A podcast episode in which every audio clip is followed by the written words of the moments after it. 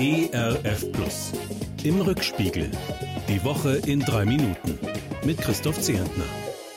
Na, das ist ja vielleicht eine Woche. Die Bundeskanzlerin und die Chefs und Chefinnen der Länder treffen sich virtuell zum Corona-Gipfel.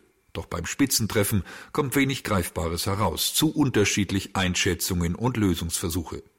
Die offiziellen Erklärungen verdecken nur notdürftig Streit und Animositäten hinter den Kulissen. Jetzt soll abgewartet und in der kommenden Woche entschieden werden. Na super. Ich brauche mir doch nur die Zahlen anzuschauen, die wir tagtäglich vom Robert Koch Institut geliefert bekommen. Schon kann ich mir ausmalen, was dann nächste Woche über uns hereinbrechen wird. Die Lage bleibt äußerst schwierig. Ich möchte nicht in der Haut eines verantwortlichen Politikers stecken, in diesen Tagen. Die historischen Vergleiche, die dabei bemüht werden, empfinde ich als lächerlich und absurd. Sie verraten mehr über den, der sie als Waffe gebraucht, als über die Faktenlage.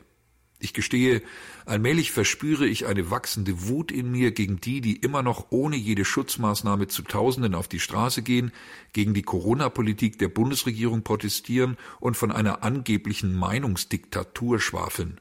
Aber nochmal, wenn Sie sich an die Regeln halten, dann dürfen Sie natürlich Ihre Meinung bei uns sagen, eben weil wir eine Demokratie sind. Und dafür bin ich gerade jetzt ausgesprochen dankbar, wo so viele irre und wirre Meinungen, Anschuldigungen und Behauptungen durchs Land und vor allem durch die sozialen Medien ziehen. Zum Vergleich nur ein kurzer Blick in die USA, wo immer noch Donald Trump regiert.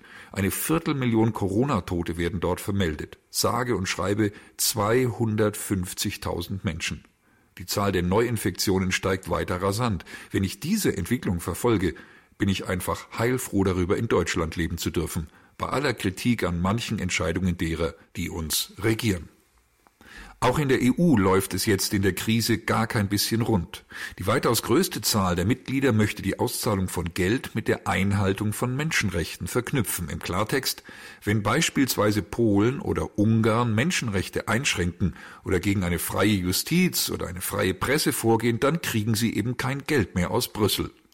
Bei dieser Ausgangslage überrascht es niemanden, dass sich jetzt ausgerechnet Polen und Ungarn gegen diese Verknüpfung sperren. Jetzt wird hart gerungen, denn ohne eine Entscheidung fehlt es den besonders unter der Pandemie leidenden europäischen Staaten an dringend nötigem Geld aus Brüssel.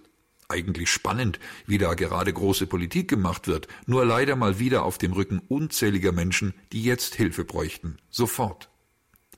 Ob es da gut wäre, uns alle und zunächst mal mich selbst an den Sinn des Buß- und Betags zu erinnern, den wir am Mittwoch entweder übersehen, ignoriert, vergessen oder ernst genommen haben?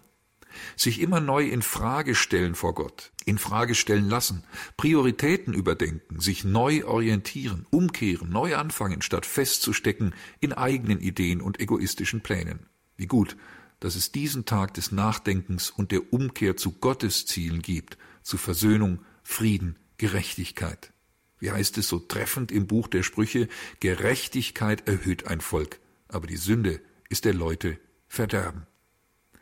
Ein Wochenende, an dem wir Zeit finden zum Nachdenken und vielleicht Ansätze zur Umkehr entdecken. Motiviert, herausgefordert und getragen von unserem guten Gott. Das wünsche ich Ihnen und mir, Ihr Christoph Zehentner. Im Rückspiegel. Auch in der Audiothek oder als Podcast auf erfplus.de. ERF Plus. Gutes im Radio.